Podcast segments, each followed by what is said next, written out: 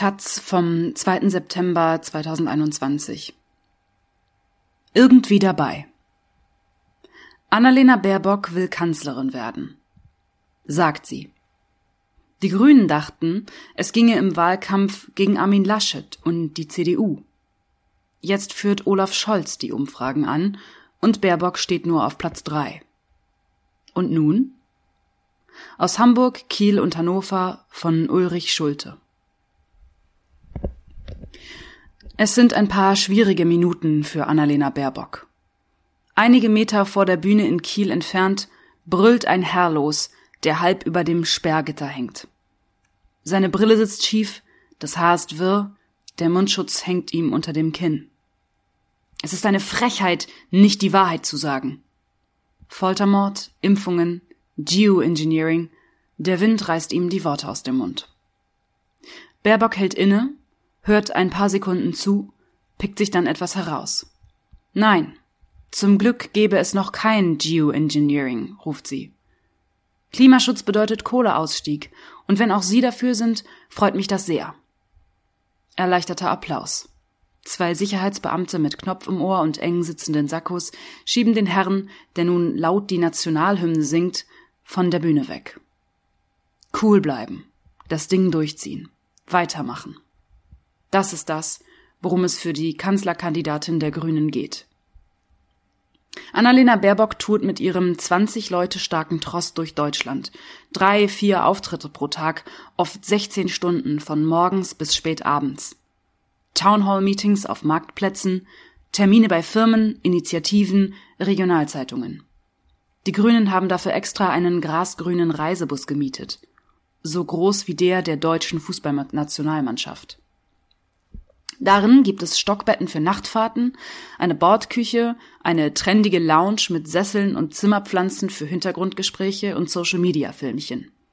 Alles sollte möglich sein in dem ersten Kanzlerinnenwahlkampf der grünen Geschichte. Alles möglich? Tja nun. Es gibt zwei Deutungen, wie der Wahlkampf läuft. Die eine ist, dass die Grünen trotz allem ganz gut dastehen. Die andere, dass sie es gerade versemmeln. Aber der Reihe nach. In Kiel reißt der Himmel auf. Die weiße Stena Line Fähre liegt fest verteut auf der Förde. Ein Hafenkran dreht sich, eine Taube tut so, als ob sie eine Möwe sei und segelt lässig in einer Windböe. Die Kieler Bundestagsabgeordnete Luise Amtsberg ruft ins Mikrofon, dass Baerbock wie Arsch auf Eimer nach Kiel passe. Wir trotzen dem Sturm, bis die Sonne wieder scheint. Dafür bist du das Sinnbild, Annalena. Das Sinnbild tritt lächelnd auf die Bühne. Baerbock, schwarzes Kleid, auberginefarbene Lederjacke, spricht über die Kraft, die in Deutschland stecke. Diese Kraft, die vor über hundert Jahren auf diesem Platz gewirkt habe, sie brauche man nun, um Deutschland zu erneuern. Sie redet auf dem Platz der Kieler Matrosen, der an den Matrosen- und Arbeiteraufstand im Jahr 1918 erinnert. Jener löste die Novemberrevolution aus, die zum Sturz der Monarchie führte. Schönes Bild. Eigentlich. Die Gesellschaft ist weiter, als die Große Koalition denkt, glaubt die Grünenspitze. Es brauche nur einen Stupser, dann beginne die ökosoziale Wende von selbst. Bereit, weil ihr es seid. Auf dem gut gefüllten Platz in Kiel funktioniert das gut. Baerbock wird nach dem Grundeinkommen gefragt, nach Agrarsubventionen oder der Cannabis-Legalisierung. Den Leuten geht es um Inhalte. Niemand will etwas zu ihren Patzern wissen, den zu spät gemeldeten Nebeneinkünften, dem geschönten Lebenslauf, dem zusammengestoppelten Buch. Am Ende klatschen die meisten freundlich. Die junge Frau mit Tuch im Haar und Coffee-to-go-Becher, das Rentnerpärchen in Allzweckjacken, der Vater, der sich sein Baby vor die Brust geschnallt hat. Kleine, nicht repräsentative Umfrage im Publikum. Wie war sie? Ein junger Mann mit blondem Dreitagebart sagt, Baerbock sei ihm zu vage geblieben, etwa bei der Pflegepolitik. Ihn hätte auch interessiert, was sie mit den schmutzigen Kreuzfahrtschiffen machen wolle. Die neben ihm stehende Frau glaubt, die Grünen handelten in der Regierung sowieso anders, als sie vorher sagten. Sie hätten nichts dagegen getan, dass Schrebergärten neben einem Ikea für eine Ortsumgehung planiert worden seien. Die Sache mit den Plagiaten halten beide für aufgeblasen. Die Grünen liegen in Umfragen zwischen 16 und 20 Prozent. Klar hinter Olaf Scholz und seiner SPD. Gleich mehrere Grundeinnahmen von Baerbock und Mitspitzenkandidat Robert Habeck wurden pulverisiert. Weder gibt es einen Zweikampf mit der Union um die Führung des Landes, noch haben sie die Sozialdemokraten als führende Kraft der linken Mitte abgelöst. Stattdessen müssen die Grünen kämpfen, in Schlagweite zu bleiben. Aber wie? Baerbock gießt sich in der Bus-Bordküche heißes Wasser ein und tunkt einen Teebeutel in die Tasse. Ich komme ja aus dem Sport, sagt sie.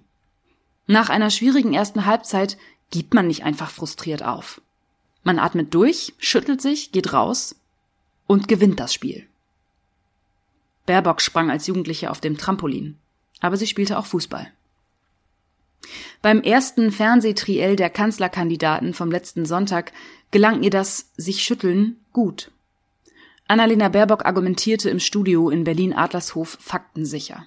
Sie wirkte freundlich, frisch und dynamisch neben dem unterkühlten Olaf Scholz und dem aggressiven Armin Laschet. Bei ihrem einminütigen Schlussstatement kam sie als einzige hinter dem Stehpult hervor und verringerte so die Distanz zu den ZuschauerInnen. Der Auftritt war nicht so sensationell, wie es die grünen Fankurve auf Twitter behauptete, aber schon ziemlich gut. In einer Forsa-Umfrage unter 2500 Befragten kürten die Zuschauer direkt nach dem Triell Scholz zum Sieger.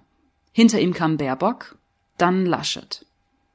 Bei der Frage, wen fanden Sie alles in allem am sympathischsten, waren Scholz 38 Prozent und Baerbock 37 Prozent fast gleich auf, während Laschet mit 22 Prozent abgeschlagen auf dem dritten Platz landete. Gute Werte sind das für Baerbock. Bei Fernsehauftritten sind die Infos aus den Parteiprogrammen weniger wichtig als der Sympathiefaktor. Und ihr Ziel hat sie erreicht. Allen zeigen, dass mit den Grünen weiter zu rechnen ist. Baerbock lehnt sich im Wahlkampfbus in ihrem Sitz zurück. GroKo versus Veränderung. Darum geht es jetzt. Die Grünen müssten klar machen, dass es nur mit ihnen einen echten Aufbruch gäbe. Das ambitionslose sich durchwursteln von CDU, CSU und SPD muss ein Ende haben. Solche Sätze sagt Baerbock gerade ständig. Das Problem ist nur, viele Deutsche sehen, dass sich etwas ändern muss. Aber zu viel Veränderung ist ihnen unheimlich. Olaf Scholz Erfolg beruht ja darauf, Sicherheit und Status quo Erhalt zu versprechen. Merkel-Raute. Wie gehen Sie mit diesem Widerspruch um, Frau Baerbock? Schwierige Frage. Debatten wie die über den höheren Spritpreis zeigten, dass Veränderungen immer auch mit Ängsten verbunden seien. Da müssen wir Grüne eine kluge Balance halten. Es sei zum Beispiel richtig gewesen, dass sich die Grünen auf dem Programmparteitag gegen einen noch höheren CO2-Preis entschieden hätten. Wer die Gesellschaft überfordert, verspielt die vorhandene Bereitschaft vieler Menschen, wichtige Schritte mitzugehen. Die grüne Gratwanderung zwischen Beständigkeit und Revolution führt manchmal zu ungewollt komischen Momenten. Neulich veröffentlichte die Partei ihren Wahlwerbespot. Zur Melodie von Kein schöner Land in dieser Zeit, einem Volkslied aus dem Jahr 1840, singen da echte Menschen einen neu gedichteten, grenzdebilen Text. Müssen unsere Erde wahren, fürs Leben wird es hier zu warm. Auf Twitter ging der Spot sofort viral. In seltener Einhelligkeit lästerten UserInnen über das grüne Biedermeier, das einfach nur cringe, also peinlich sei. Ein Lied der Romantik, ein Priester im Collar, grillende Männer, Handwerk, Bienen und Natur, die Gesellschaft als Gemeinschaft. So viel Deutschland hätte sich die CDU nie getraut, urteilte ein Weltjournalist. Genau das war Sinn der Sache. Der Spot ziele auf Menschen, die ARD und ZDF schauten. Also auf eine eher ältere Zielgruppe, sagt Ann-Kathrin Schäfer am Telefon, die Kampagnenchefin der Grünen. Aus dieser Gruppe habe man vor der Ausstrahlung sehr gute Rückmeldungen gehabt. Und singen die Grünen jetzt immer? Keine Sorge, Schäfer lacht. Permanente Volksliedbeschallung ist nicht geplant. Dafür muss man ihnen dankbar sein.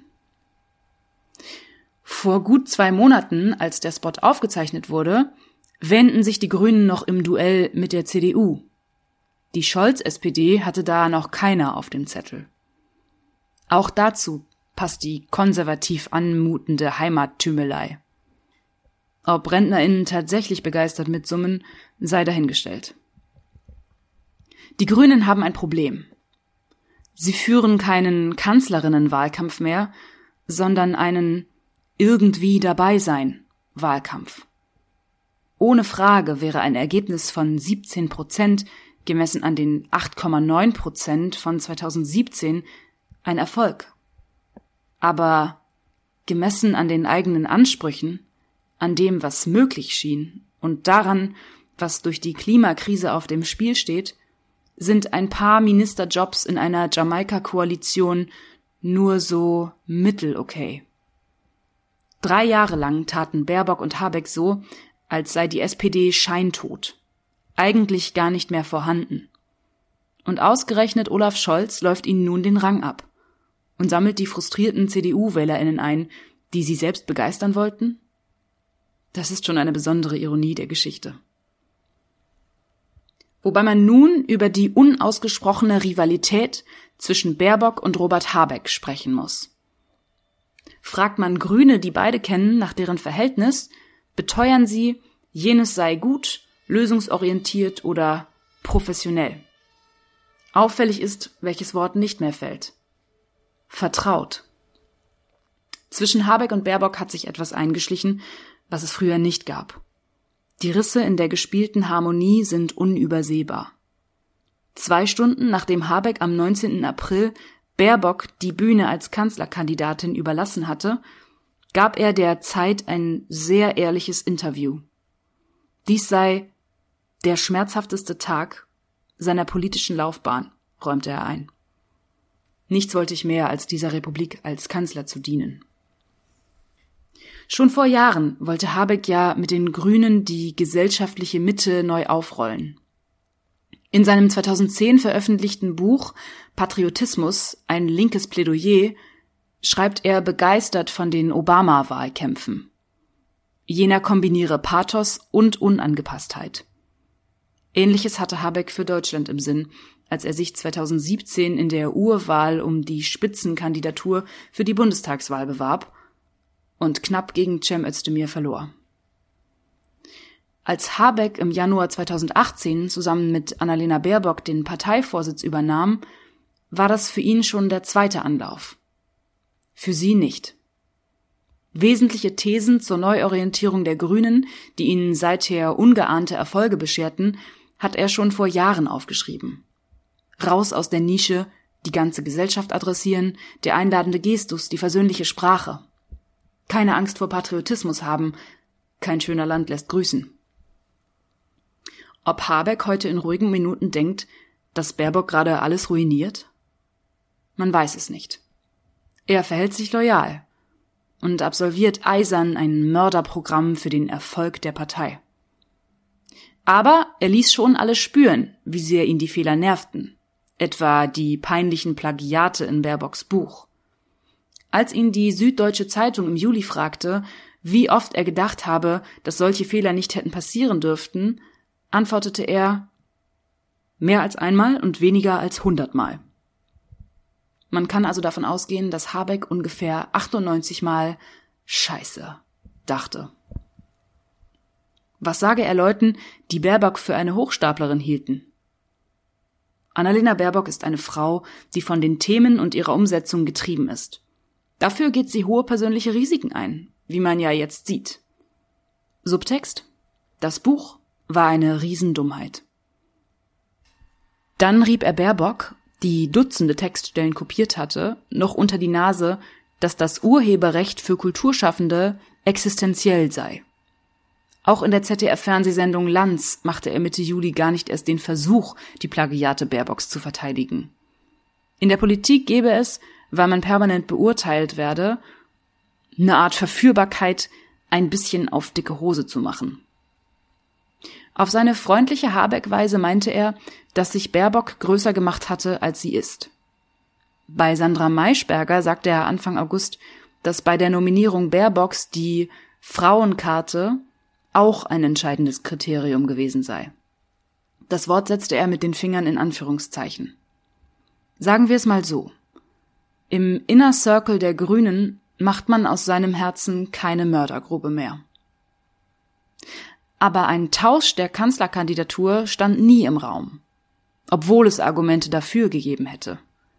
Oder präziser, dem Autor dieses Textes hat in den vergangenen Wochen niemand gesagt, ernsthaft darüber nachgedacht zu haben. Habecks Ansage, das ist Kokolores, teilten alle. Auch die, die ihn damals vorgezogen hätten. Aber egal, ob Baerbock in Kiel redet, im regnerischen Hamburg auf dem Jungfernstieg oder in Hannover, Robert Habeck steht indirekt immer mit auf der Bühne. Und neben ihm die Frage, ob die Grünen mit ihm besser dran wären. Seine Reden sind packender und nachdenklicher, seine Auftritte lässiger und authentischer. Baerbock bleibt eher auf den ausgetretenen, aber sicheren Pfaden der Parteiprosa. Habeck traut sich mehr. Das liegt an Naturell und Talent, aber auch an der größeren Freiheit, die eine Nummer zwei für sich in Anspruch nehmen kann. Der Reisebus steuert langsam durch eine Einfamilienhaussiedlung, 25 Kilometer südlich von Hamburg. Großes Hallo im Restaurant Lieblingsplatz in Seevetal. Das ist ja die Frau Baerbock, Mal nicht nur im Fernsehen. Eine Kaffeegesellschaft erlebt eine Überraschung. Lange Tische, Blumensträuße, diamantene Hochzeit.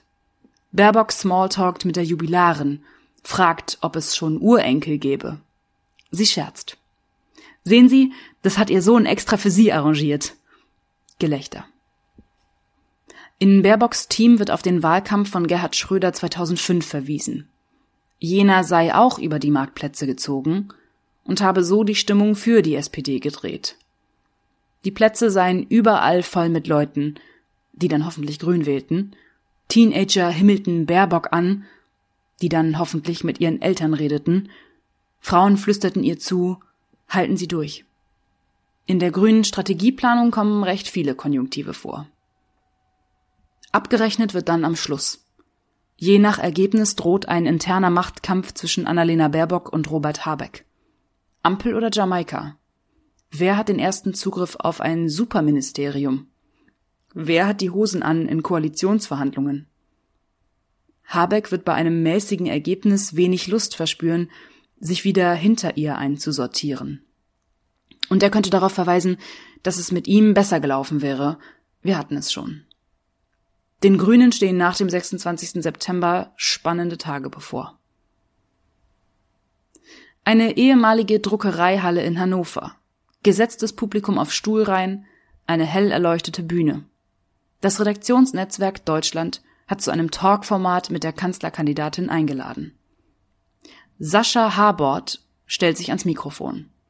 Habort, Igelhaare, Hoodie unter dem Sakko, Ring im linken Ohr, war früher der Fußballtrainer von Baerbock, als sie mit 15 im Nachbardorf kickte ob ihr in der Politik ihre Siegermentalität von damals helfe? Eigentlich ist die Frage ein Elfmeter. Eine freundliche Vorlage, die Baerbock nur verwandeln muss. Umso interessanter ist ihre Antwort. Sie seien ja damals leider nicht nur von Sieg zu Sieg geeilt, sagt sie, und haben in der Kreisklasse gespielt. Man braucht ein starkes Team, auch das ist ja beim Mannschaftssport immer so. Natürlich seien die Grünen mit der ersten Kanzlerkandidatur ihrer 40-jährigen Geschichte ein Wagnis eingegangen. Aber die Herausforderungen seien so groß, dass man nicht immer nur sagen könne, die Hauptverantwortung sollen mal andere tragen. Kreisklasse, Team, Wagnis. So richtig überzeugt klingt das alles nicht mehr.